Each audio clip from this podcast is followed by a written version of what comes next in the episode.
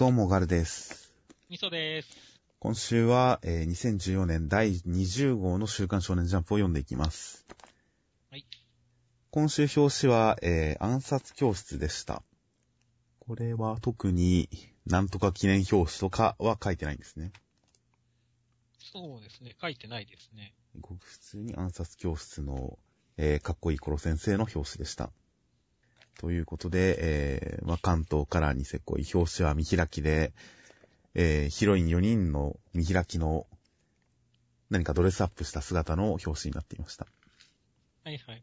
相変わらず、こう、華やかでいいですね。ニセ恋のカラーは。まあそうですね。なかなか 衣装も毎回毎回いうんろいろデザインを考えてきますからね。そうですね。ということで、関東からはニセ恋で、まあ内容としましては、えー、まあ企画として一応ちょっと西尾維新先生と小見先生との何か対談があったりとかしまして、一応読みましたけど何か拾うところってありましたか？そうですね。まあ、ぶっちゃ、西尾先生が、ルリちゃんが一番好きで、次がつぐみなんですねっていうことくらいですかね。確かにそこに関しては、へーって思いましたね。そう、へーって思いましたし。まあ、特につぐみが好きだっていう、戦えるが好きっていうのは、ああ、よくわかりますなっていう。ああ、まあ確かに。先生らしいなと思いましたねそうですね。うん、そういう展開もあるかもしれませんというようなこと、小見先生も言ってますが、そういう展開は別になくていいと思いますけどね。まあでもなんかここで話しちゃったから、そのうちやりそうではあるけどもね。まあ、どうでしょうね。一回ゲストで西尾維新先生がアニメのシナリオを書いて、バトル会を書いてもらってもいいですけど、アニメで。うん、それはちょっと面白いかもしれませんね。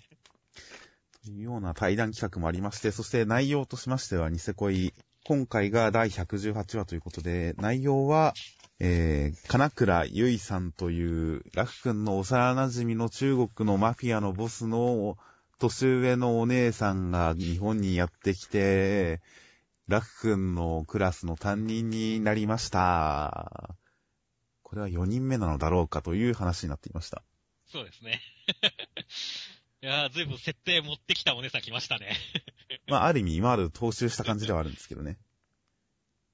そうですね。あの、まあ、マフィアのボスの娘、あの、警察庁長官の娘と来て中国マフィアっていうね。今回は本人っていう意味ではちょっとう、こう、上に乗せてきた感じはありますけどね。そうですね。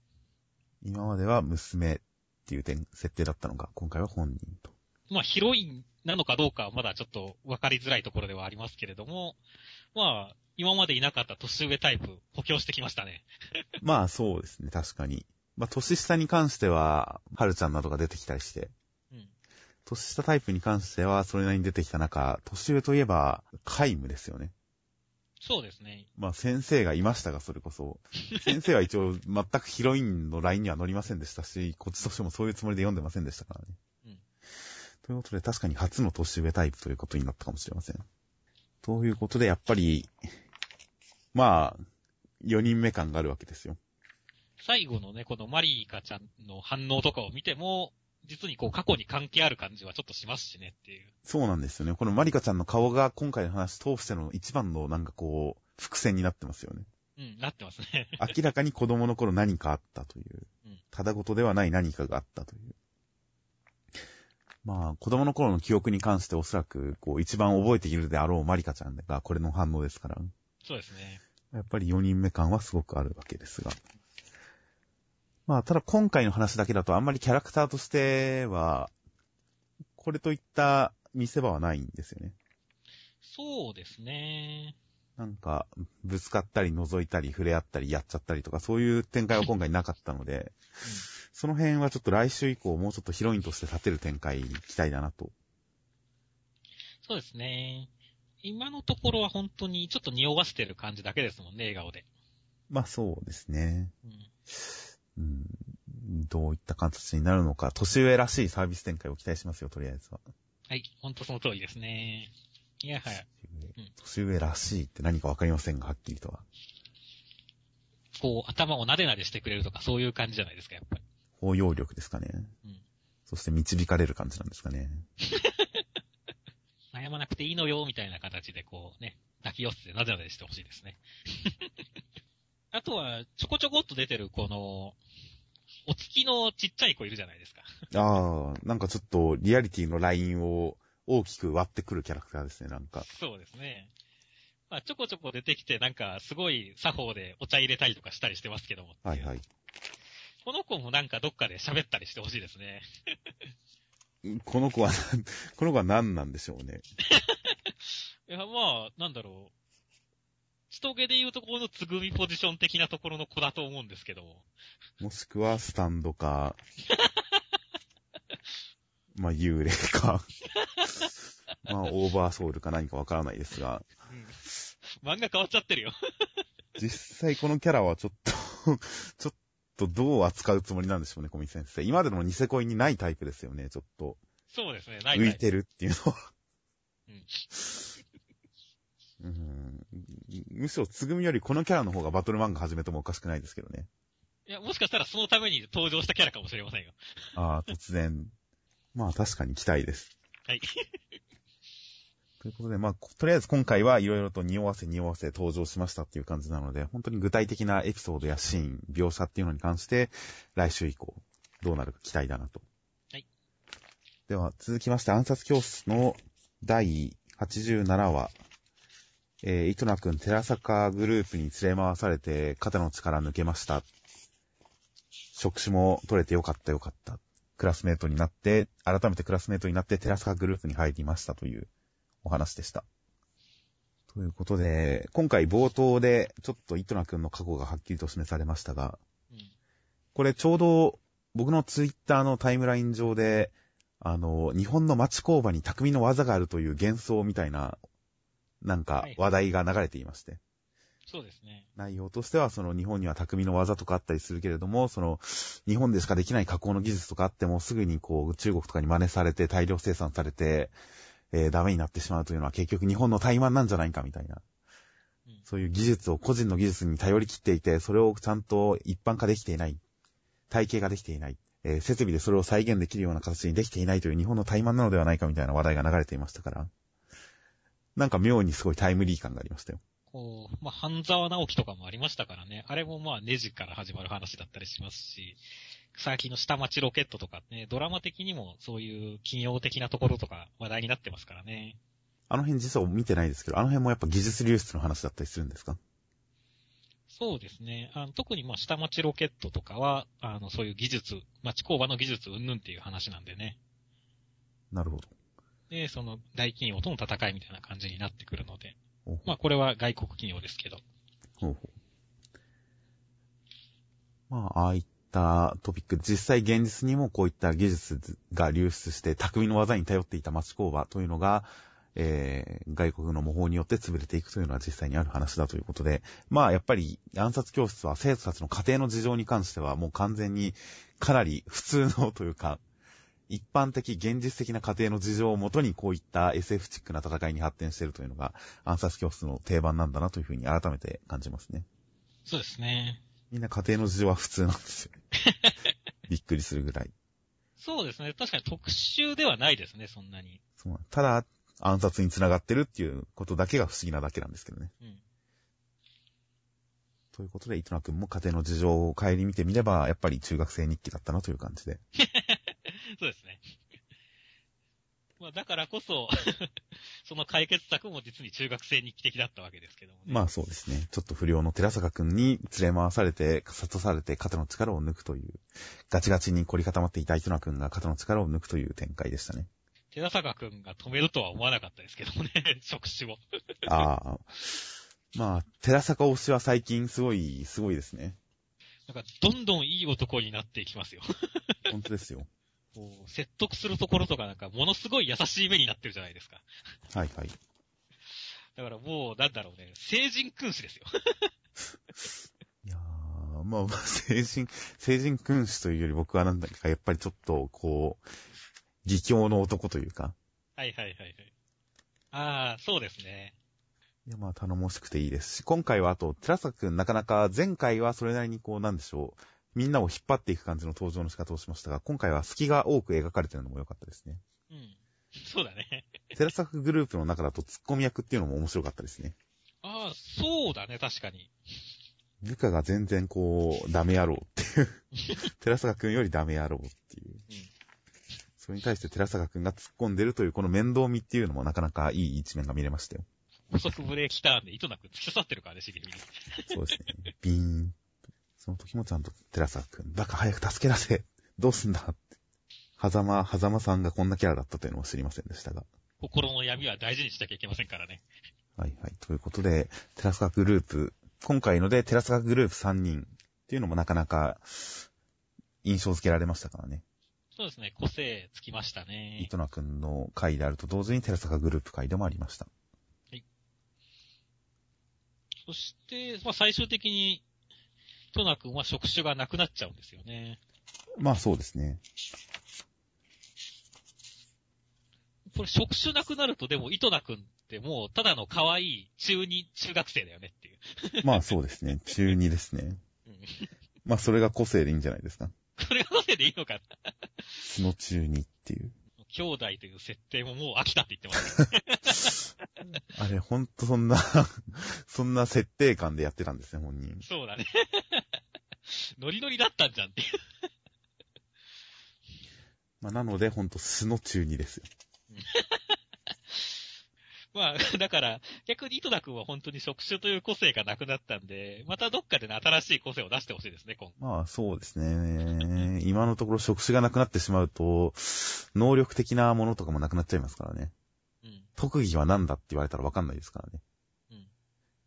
うん。うん、糸野くん、今後さらなる個性の獲得はちょっと、もうちょっとエピソードやってくれてもいいですね。そうですね。では、続きまして、ワンピースの第744話。えー、内容としては、サボさんは被験を使い、そして、なんでしょう、ドフラミンゴさんが鳥かごを使うと言って、ローさんビビるという展開でした。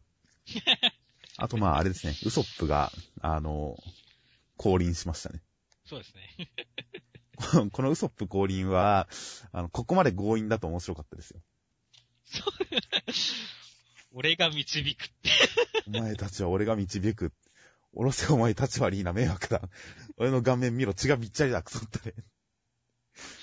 いや、程よい無茶苦茶感というか、程よい無理やり感でよかったですよ、ここは。これはひどかったね。まあ、よかったですよ。しかもサボさんの攻撃までもが演出として働いているという。前回のその、えー、まあ、前回、前々回ですかね。顔でびっくりさせて、シュガーちゃん気絶させるっていう展開に関しては、ちょっと、もっといいの思いつかなくて、やむなくこういうお笑いギャグの方向に走ったのかな、小田先生と思いましたけど、今回ここまでギャグの方向に行くんであれば、ちょっと、良かったですよ。しこりが取れましたよ。ウソップはこれでいいんだっていうことで。まあ、ウソップは、まあ、本当に、まあ、3枚目ですよ。はい麦わら一味のっていう。まあちょっとかつて、あの、バギーが渋海にまでのし上がった、うん。あの時の感じをちょっと思い出しますね。そうですね。勝手に持ち上げられて祭り上げられるという。まあ面白いですよ。そして、まあでも本当に今回は、メラメラの実が、ちゃんとサボさんが、ところに来ましたねっていう。そうですね。今回ちょっと、うん感動しましたよ。少し。ぐっときましたよ。いや、これ良かったですね。やっぱ収まるべきところの人に収まると気持ちいいですからねっていう。まあそうですね。いやー、エースもらうぞお前の技って言って被験。この展開は本当に、ちゃんと伏線回収というか、うん。積み重ねがあった上でのこの被験っていうのは、本当グッときましたよ。で、ちゃんと顔出しもしましたし、しかもなんか革命軍ナンバー2だったんですね。参謀総長っていう。いや、本当ですよ。まあ、エースも白ひげのナンバー2に近い位置にいましたからね。まあ、サボさん、かなり強いですからね。そうですこれが逆に革命軍の普通の幹部くらいだと革命軍どんだけ強いんだって話になりますからね。まあそうですね。まあ、これくらい強ければ、まあ、ナンバー2も納得ですけれどもね。まあ、やっぱり、この竜なんちゃら的な技は全部ドラゴンさん発祥なのかもしれませんしね。なるとドラゴンさんもなんかあれ、あ、そういう系使えるっていうことですかね。そうですね。いや、ルフィの父親に、こう、技も狙ってるって思うと、より因縁深い感じもして面白いですが。うんまあ、サボさん顔出しの時のやっぱり、ルフィの弟にかん、ルフィのことに関してこう、俺の弟がよろしく。ルフィはいいやつだろ、昔と全然変わらねえ。短いセリフですけど、登場時のセリフがこれっていうのがいいですね。そうですね。顔を出すときはやっぱりこういうことを言いながら登場してくれるということで、ストーリー的にはこのセリフなくてもいいセリフだったりしますけど、やっぱり顔出しの時こういうセリフで出てくるっていうのはいいですね。そうですね。で、その時ルフィが、ローさんを助けてると。このローさんの話を聞かない展開久々ですけど、ちょっとやっぱりいいなと思いましたよ。そうね。まあ、これはこれで本当に 噛み合ってますよねっていう。そうですね うん。こう、バイオレットが一緒に話聞かずにやってるっていうのもちょっと良かったですね。ローさんが置き去りにされてる、無視されてる感じが、よりローさんらしくて良かったですよ。そうです。やっぱり無視されてこそ、無視されつつ大事にされてこそローさんですよ。うん そうですね。で、ラストのそ引き、ラストの引きは鳥かごと。そうですね。いや、もう、覇王昇降拳を、じゃなくて鳥かごを使わざるを得ないということで。この格好で言ってもあんまり決まらないですよね。うん、まあ、不気味感はありますけどね。うん。全然こう、淡々としてるという。これまでの取り乱しようが一切なくなっているという。はいはいはいはい、はい。このテンション低めにいってるのはちょっとやっぱり不気味感はありますけどね。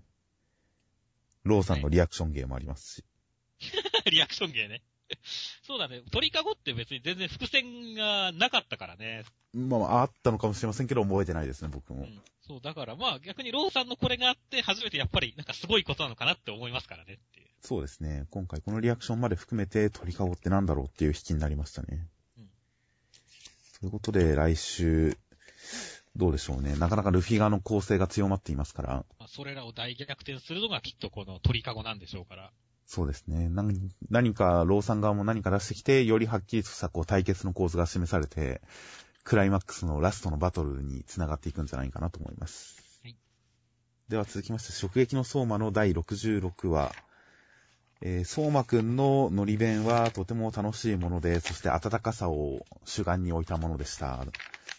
それを食べて、アリスさん、ポカーっとなってしまいました。はい。そして、ゆきらくん1回戦勝利。という展開になっておりました。ということで、とりあえずゆきらくんが勝つということで、ゆきはらくんののり弁の見事なうんちく、うんちく披露会でした。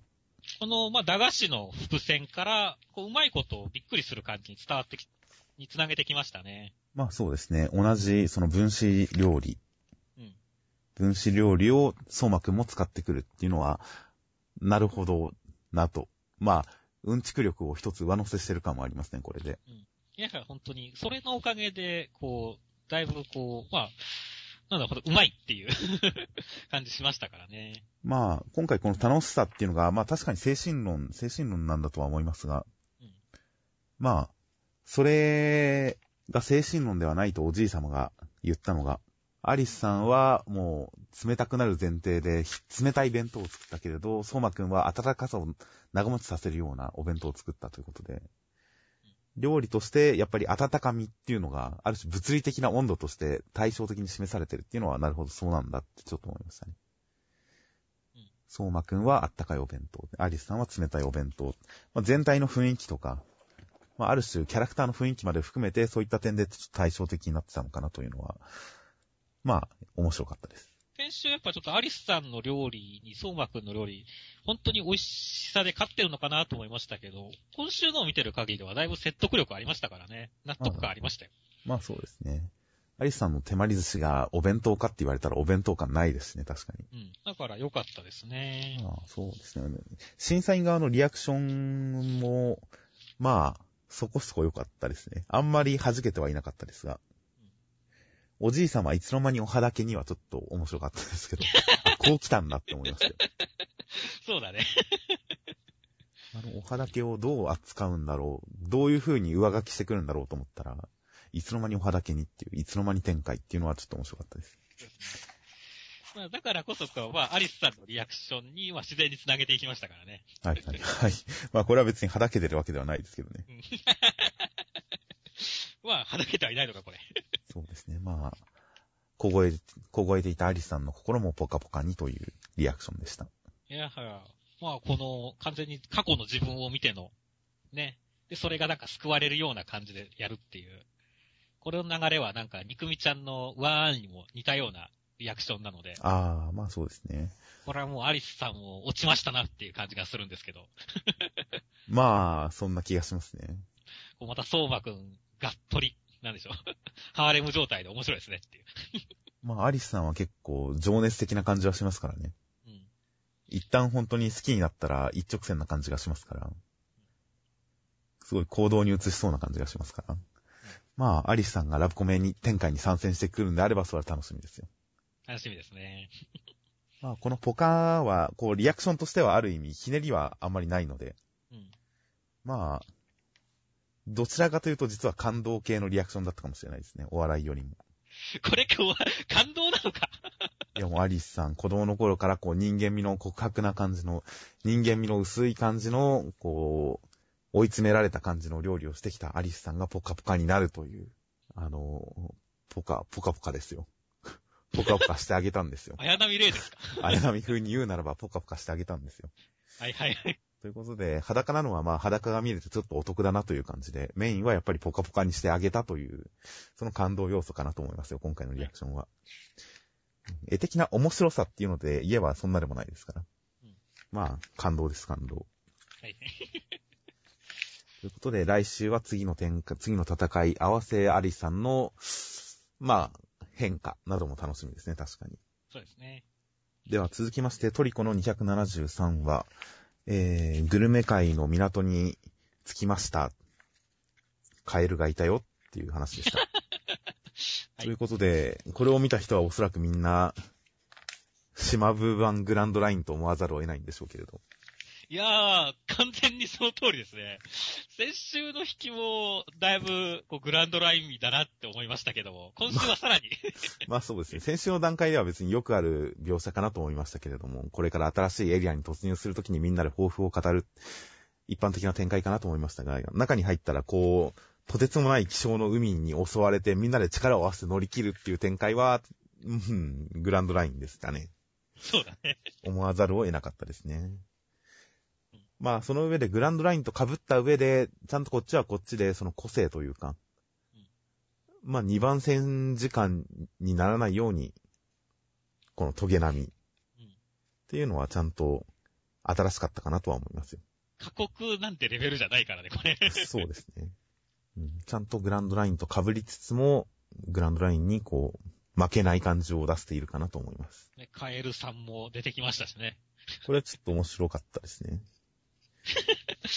そうだね。最初はそうでもなかったんだけど、2回目のカそう。なんですよ。一回目登場して、なんかトリコが測ろうとして測れずに逃げられたっていうのに関しては、なんかまあ露骨な伏線としてしか読んでなかったですけれども、なんだろうな、この伏線って思ってましたけど、その後こう、ナンパ船みたいな、船のドクロの後ろにカエルがいるっていうのに関してはちょっと笑いましたね。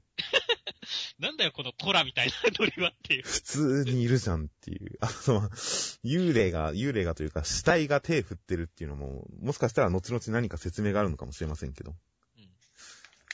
ま、まずその時点で結構わけわかんなかったですしね。うん、もう何かギャグなのか何なのかよくわかんない構図が面本当にこのカエルは白かったですね。全体のアクションとしては、もはや序盤から中盤にかけて、スケール感がよくわかんなくなってきましたけどね、これ。タコがもう超巨大なわけじゃないですか。うん。トリコたちのいるところがもう、家がもう点で見えるぐらい大きいタコなわけじゃないですか。そうだねで。そのタコよりでかい、この、エイリアンコウとかがいて、そのエイリアンコウとかが、もうすごいちっちゃく見えるぐらいのトゲ並みが出ていると。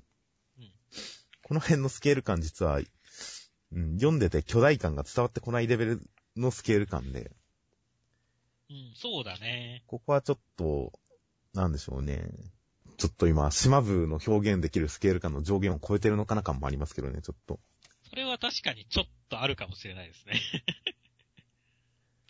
このタコとも長い付き合いになるかもしれませんから、このスケールの、この巨大描写。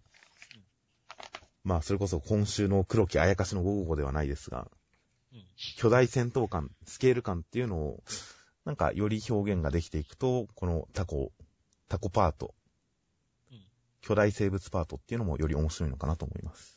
そすねその辺もちょっと期待です。はい。では続きまして、配給の第105話。カラスノは春高一次予選を突破して、ひなたくんは清水先輩をナンパから助けましたという話でした。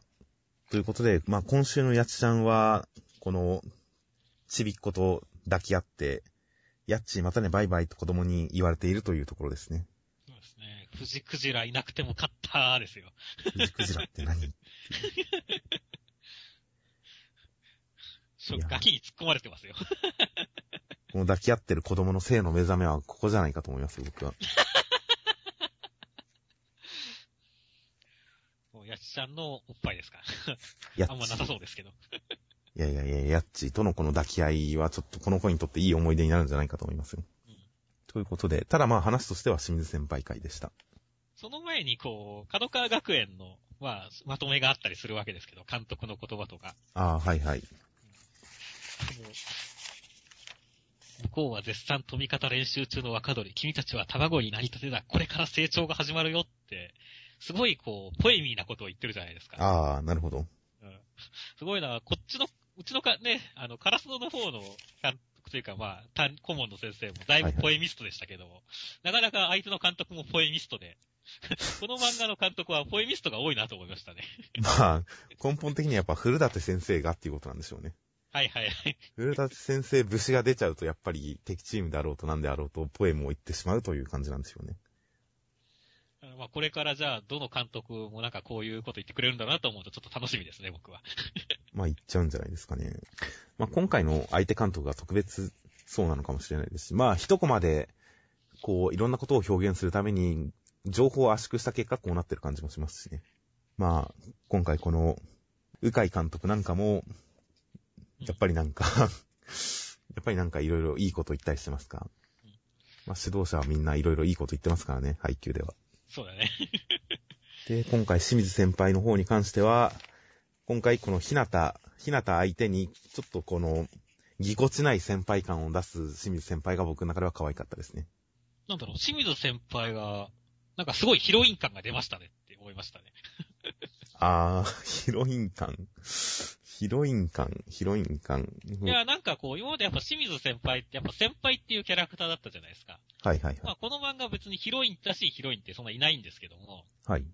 こう、なんでしょう、今週のを見てると、こう、あ、清水先輩と日向くんがくっつく展開もありかなとかちょっと僕は思ったりしたんですよね。ほうほう。うん。僕はそこはあんまり感じなかったですね。うんいや、清水先輩可愛いなと思いましたけど、その要素はこう、やっぱ清水先輩、ある種3年生同士だと結構、うん。ちょっと打ち解けてるじゃないですか。うんで、2年生に対してはというか、田中先輩とかに対しては、ある一定のこう、冷たい対応っていうポジションを築いてるじゃないですか。そうだね。ちゃんとあしらってるじゃないですか。うんで、実は1年生との絡みってそもそもそんなにないんですよね、清水先輩。ああ、そうだね。で、ひなたともたまに会話をしてますけど、こう、なんか絡みやすい絡みはないんですよね。ひなたがいつも緊張してるっていうこともありますし。で、やちちゃんに対しては同性の来やすさをちょっと感じさせるんですけど、うんそれはそれでまあ、ある種のなんでしょう、一面が見れていいなとは思うんですけど、こういった一年生の男子との絡みで距離感を感じさせるっていう不器用感が僕は可愛いなと思う。はいはいはいはいはい。特にひなた相手にどうこうっていうふうにはあまり思い思いませんでしたが、うんこの距離感のぎこちなさが僕はちょっと良かったですね、清水先輩。久々に清水先輩のこの不器用な感じがはっきり見られて良かったですね。はいはいはいはい。なるほどね。まあ、しかし、まあ、そんな清水先輩を困らせていたもう相手はファックですねっていう。まあ、なかなか印象悪かったですね、確かに。うん。この番号だけ。番号なんてすぐじゃん。この絡んでいく感じはちょっとあれですよね。オタク少年の嫌いな感じの絡み方ですよね。うん。ひなたくんはよく頑張ってくれましたよ。ここでちゃんと、数コマしかためらわずに、こう、頑張って割り込んでるっていう感じのひなたくんは応援できましたよ。で、あしらわれつつもちゃんとすごいジャンプ力を見せて、で、まあ、ひなたくんが認められるっていうこの展開も、ひなたくんにがっつり食いついてくるっていうこの展開もやっぱり、読者視点としては、なんだかんだでひなたくんが認められると嬉しいですからね。そうですね。なので、この不快感のあるキャラクターもひなたくんを認めたおかげで、ちょっと読者側としても受け入れる気持ちになれたかなという感じがしますよ。まあ、ただ、まあ、戦ったら本当コテンパンにしてほしいですけどもねっていう。ああ、まあそうですね。今回の清水先輩の清。水先輩を困らせた恨みっていうのはぜひ晴らしてほしいですね、試合で。で、まあ、ツッキーは何かお兄さんの練習に行ったりするらしいので、もう一回成長フラグがあるのかもしれません。はいツッキーはなんか、たまにフィーチャーされますけど、成長ゆっくりな感じですね。なんか、まだ2メ、相手2メーターだから、こう、勝てなくて当然と思ってたとか。うんもう、なんでしょう。ひなたくん、影山くんはとっくに通り過ぎてる段階じゃないですか。そうだね。キーは成長ゆっくりだなと思いますけど、まあ、パワーアップを期待ですよ。そうですね。まあ、なんかこう、大器晩成じゃないですけど、なんか、スケールがでかい感はありますからね、ツッキーにも。本当ですね。ツッキーの見せ場、試合での見せ場は楽しみです。やっぱ、叫んでほしいですよ、ツッキーには早く。そうだね。袋大戦では、なかなか弾けきれなかったからね。そうですね。なので、もうほんとテンテンション振り切るツッキーを早く見たいですよ。では続きまして、花より漫画新春バラエティ読み切り5年団の第4弾。マジコの岩本直樹先生による、えー、巨大妖怪 VS 人型兵器超度級からくりバトル読み切りセンターカラー47ページ、黒木あやかしの555でした。まあ内容としては、まあ巨大な兵器555というのを操る男がいて、巨大な妖怪を退治して回ってますという話でした。いやー、岩本先生、マジコから考えるとめちゃめちゃ作風というか変えてきましたねっていう。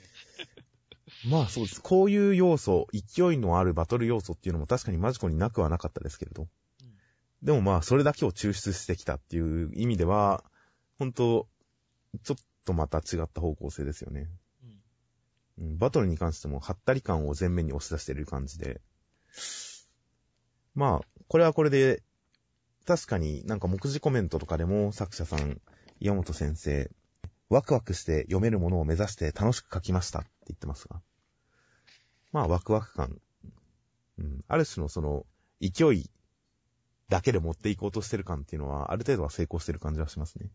やっぱ実際、僕は面白かったですね、今回。はいはいはい。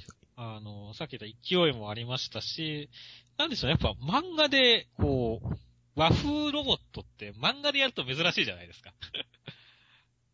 アニメとかならまああったりはしますけれども、漫画でオリジナルのロボットものってそうそうなくないですか？まあ、なかなかないですよね。ジャンプだと特にないですよね。うん。というか少年漫画だと特にないですよね。巨大ロボットもの。まあそういった意味でも目新しかったし、ねえ、だから楽しく読めましたよっていう。はいはい。まあ、スケール感も結構表現できてましたしね。うん。なんか、ちゃんと背景とか飛び、吹っ飛んだ後にちゃんと林の上に落ちて、ちゃんとなんか巨大感のある倒れ方とかもできてる気がしますし。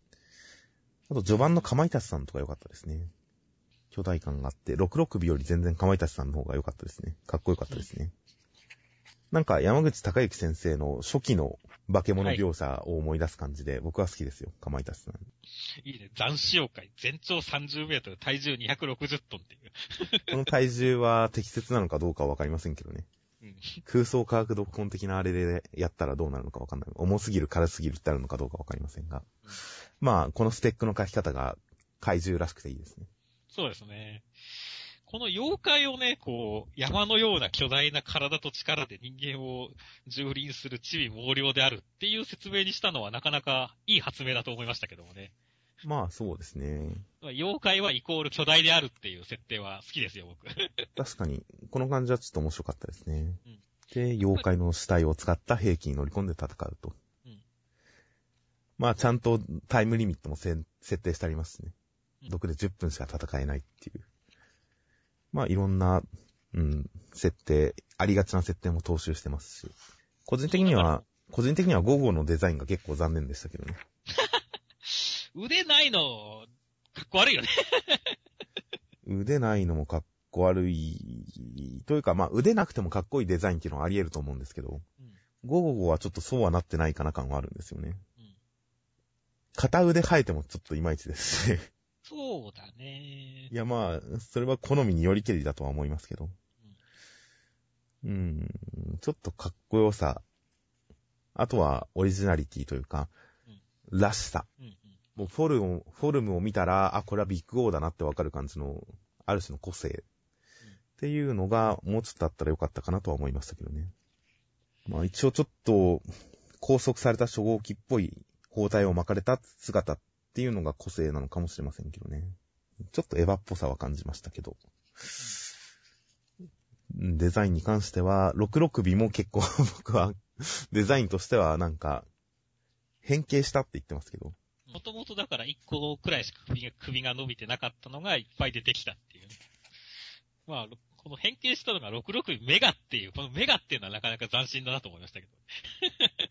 もうちょっと、一瞬何かもじってるのかと思って考えちゃいましたけどね。うん。何ももじってるわけじゃない。何ももじってなかったって。まあ別にそれはそれでいいですけど。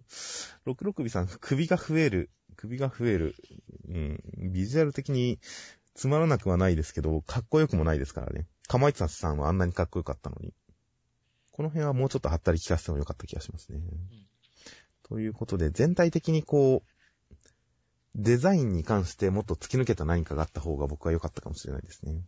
お月の忍者さんとかにもなんか 見せ場があってほしかったですね。確かに今回存在意義がなかったですね。うん。まあ、着物読んでるだけだしね。そうですね。うーん、そうですね。もうちょっと巨乳とかを活かせばいいのにと思いながら。まあ、本当になんか解放するなりなんなり、もうちょっとなんかやってもよかったかもしれませんが、全く存在意義はなかったですね。そうですね。僕はこう、岩本先生の一番の武器はやっぱり可愛い女の子だと思うんで。ああ、イチャイチャとかも。そう、シュラちゃんは結構可愛かったじゃないですか。ああ、まあ、それなりにでも悲壮感もありましたけどね。うん死んだ兄の幻想を追い求めて、違うと分かっていながらも他人に兄を重ねて、他人を兄と呼んで振る舞うっていう悲壮感もありましたけどね。まあ、こういう悲壮感はね、ほら、あのーマジコの時のルーちゃんとかにもありましたし、ああ、はいはいはい。生贄に出されたけど、イケイケだ、小魔法少女だって言ってたみたいなね。はいはいはい。まあ主役の、主役のエマからしてエキドラ設定も多少悲壮感はありましたからね。うん。このあたりは多分岩本先生のこう、まあ個人的趣味なんだと思いますんで。まあ、悲壮感を背負ったけれど、明るい少女というのは確かに、山本先生らしいキャラなのかもしれませんね。ちょっとね、こういうシュラちゃんみたいな可愛い子が活躍するような展開にしていいかなと思いましたね。まあそうですね。もし連載とかするんだらっていう。確かに。まあ今回の話、全体の大筋としては、もう、北斗の剣第一話以来の伝統のっていう感じですからね。はいはいはいはい。北斗の剣を思い出しましたけどね、すごく。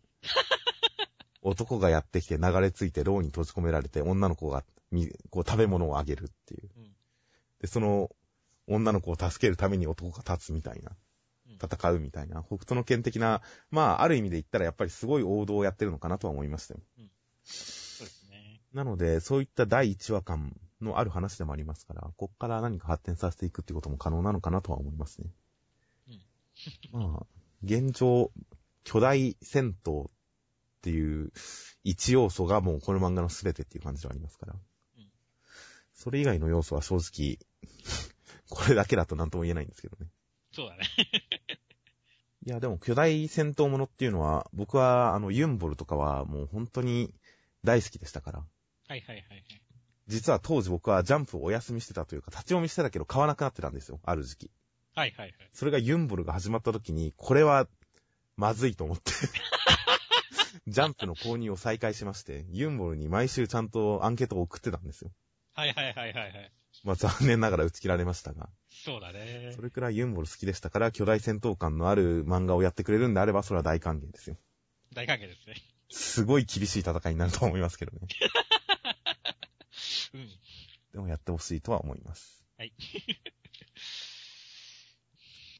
では続きまして、ナルトの第672話、野外。ということで、ガイさん野外の一撃で、マダラ、マダラさんが危うく死ぬところまでやるんですが、ダメだった。そしてガイさん死んじゃうっていうところにナルトがやってきて、何でもありっていう感じで助けてくれました。そうですね。まあ、ガイさん知らなかったですからね。びっくりしましたね。それもこんなあっさり。まあ、ある種、ナルトの凄さを、ナルトの凄さを示す展開なのかもしれませんけどね。そうですね。特に何かすごいことをするわけでもなく、ただ手をかざすだけで、これだけ、もう死ぬ死ぬ言ってたガイさんが死なないという。そうですね。もう、すげえ万能感 にはなりましたけれどもっていう。そうですね。手のひらにちゃんとなんか丸いのがついてますから、これのおかげなんですかね。そうですね。まあ、サスケも、冒頭では月のマークみたいなのが出てますから。黒い月が手に浮かんでますからね。やっぱりこの二人の力が合わさったら何かすごいことが起こるんでしょうね。今、サスケの目がどうなってるかはわかりませんけどね。うん、そうだね。もう、リンネガンくらい海岸してもおかしくないですけどね。ナルトがこんな目、クラマプラス千人モードの目っていうのが今デフォルトになっちゃってるみたいですから。うん。サスケの方はどうなのかなとは思うんですけど、目がちょっとやっぱり変わった、変わった目の二人のコンビになるのかもしれませんけどね。そうですね。で、内容的には、野外が決まりますが。そうですね。先週はこう、まあ、ガイさんの顔が出るんじゃないかって話をしてましたけれども。いや、まあ。特攻技じゃないかとは思ってましたけど。今回のオーラは一応何でしょうね。竜ですねそうです。ね。ドラゴンだと思いますね。はいはいはい。まあ個人的にはほら、ガイさんって、まあ、ブルース・リーじゃないですか。はあ、はあはブルース・リーといえば燃えよドラゴンじゃないですか。あ、ああまあ、普通に二つ長ドラゴンですからね。まあだからもう、それでやっぱドラゴンなんですねっていう。ガイイコールドラゴンなんですね。その三段論法的な。そうだガイはブルースリー、ブルースリーはドラゴン。だからガイはドラゴンっていう。そうそうそうそう。なるほど、なるほど。まあ、そうですね。いや、それで何ら間違ってないと思いますよ。で、まあ、最終的には、蹴りと。そうですね、ケリーですね。いや、まあ、この最終形態のガイさんは死にそうな感じもあってなかなか、うん。うん、この蹴りの見開きは強そうですし、そうですね。なかなか重みがあってよかったですよ。そうですね。肋骨、バキバキバキって言ってますからね、その後のページで。足の骨もボキボキいってますしね。で、最後の倒れてるガイさんとか、この白い筋、うん何かが浮き上がってるのかと思いきや、この筋に沿って何か肉体が崩壊してますからね。うん。いそう考えるとすごいグロい死に様ですしね、これ。や、本当ですよ。もうとんでもないことになってますよっていう。まあでもだからこそすごいガイさんが、こう全部出し切ったっていう感じがして、まあある種の、そう、ある種のこう、まあ感動的な感じではありましたけどもねっていう。まあそうですね、今回の回想もちょっとだけ、うんまあ、うん。まあ別に感動的な回想ではなかったですが。まあ、かかし先生のお父さんの株は上がりましたよ。そうですね、上がりましたね。そこの株を上げてどうするんだって話はあります。うん、そこじゃないからね、上げるところは。いや、まあでも、ちゃんとガイさんの株、さ最終的にもう、マックスまで上がりましたよ、本当に。まあそうですね。相対的にマダラさんの格はちょっと下がっちゃいましたけどね。ああ、そうかもしれないですね。死ぬところだったぞって、あんたここで死ん、ここで死んでどうするつもりだったんだっていう。本当ですよ。まあでも、この小やつめっていうところはちょっと可愛い感じでしたけどね。ああ、まあそうですね。うん。まあ愛嬌はありますよ。うん。格は落ちたけど、愛嬌はありますよ、マダラさん。マダラさんはね、まあ IQ ある敵ですからいいんですよ、これで。ガイさん、こんな強かったんなら、こんなに強かったんならもっと早めになんとかできた気もしますけど。うん。そうだね。まあ、とりあえず、ガイさんからナルトにバトンタッチということで。うん。まあ、来週、ナルトがどうなってるのか。そうですね。まあ、ガイさんがかなりいいものを見せてくれたので、これに引けを取らない何かを見せてほしいですね、ナルトには。主人公らしいかっこいいところを見せてほしいです。では続きまして、えー、話題沸騰大人気御礼センターカラーということで、センターカラーでした、イリーガルレア第10話。えー、まあ、センターカラーの方は、舞い踊るイリーガルレア操作戦ということで、えー、アクセルさんと川崎さんと新キャラのナビーちゃんの3人が表紙で踊ってるという。やっぱりここでもやっぱり注目は川崎さんですね。川崎さんですね。アクセルさんがやっぱなんか、ナルシストっぽい動きをしてると。うん。ナビーちゃんがちょっとノリノリな感じの動きをしてると。川崎さんは、応援団か何かかっていう。そうですね。この乗れてい。ない感じはいいですね。こ。の川崎さんの武骨な感じは、やっぱいいですね。3人の中で際立ってますよ。で、内容としては、えー、イリーガルレア捜査線じゃなくて、希少種犯罪対策課の一同は、希少種犯罪関係の大きな集まり、オークションみたいなところに行って、そこで、えー、アクセルさんに何か関わりのありそうな、つがいのブラックヴァンパイアの片割れ、絶命の姫君というのを見つけましたという展開になっていました。ということで、表紙もそうでしたが、川崎さん本編でもなかなか良かったですね。箱をつけるのも川崎さんですしね。行くかアクセルって。そうですね。そして、やたらとこの手をバーンってやって、そして乗り込むところでも何か自分の手元をちゃんと握りしめてバーン。一番先陣切ってますからね。そうですね。特攻隊長感がありますからねそ。うそう。本来、アクセルさんとかが真ん中を仕切るべきなのにっていう。いやいやいや、アクセルさん、ここまで最強キャラだとやっぱりちょっと一歩下がったぐらいでいいんじゃないですか。はいはい。謎を持ってるキャラでもありますしね。いや、ある種、ここに川崎さんのやっぱ存在意義があると思いますよ。はいはいはい。ぐいぐいとみんなを引っ張っていき、そして、ところどころで驚くっていう。そうだね。今回もいいリアクション要因でしたからね。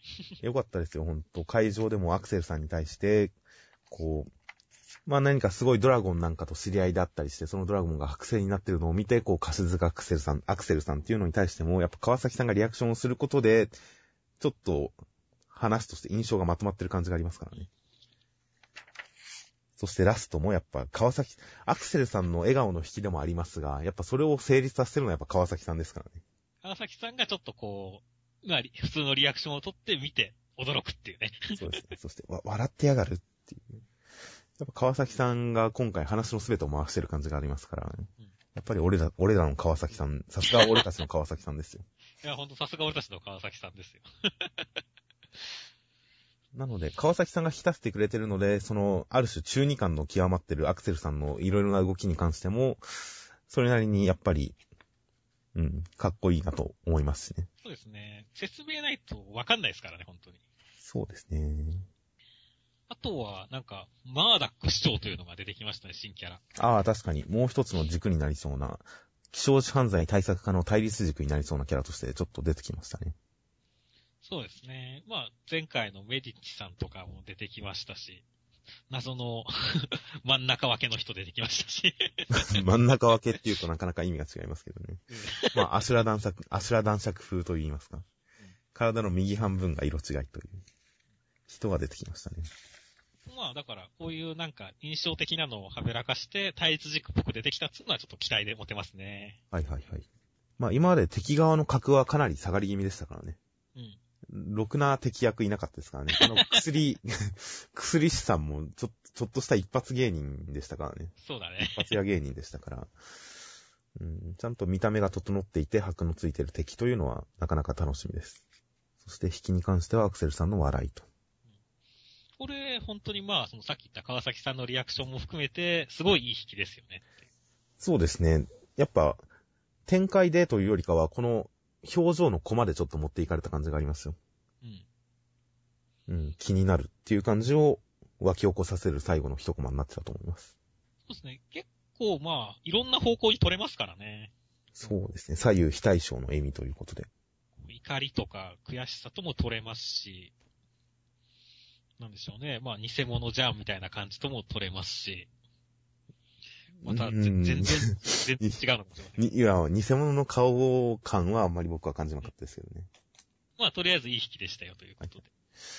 そうですね。ということで、どういう顔なのか、この顔、手で隠したりして顔を半分ずつ見ると、やっぱ左右で全然違った感情が現現れてる感じがわかりますんで、んなかなか深みのあるいい顔をしています。ちなみに今回パーティーに覆面さん、覆面つけたまま言ってますが、うん。超目立つ感じで言ってますが、やっぱりこの辺は、あの、悪魔の生贄のレザーフェイスさんを見習って、おしゃれな覆面に取り替えれたらよかったのになと思いますね。ああ、まあ確かにね。死体から剥ぎ取った顔の皮で仮面を作るのが趣味のレザーフェイスさんは、こう食事の時とかに仮面を付け替えたりしておしゃれにしますからね。いろんなドレスアップ用の仮面が、人肉仮面がいっぱいあったりしますから。やっぱ覆面さんももうちょっと仮面に関してもドレスアップしてくれてもよかったのになと思いましたよ。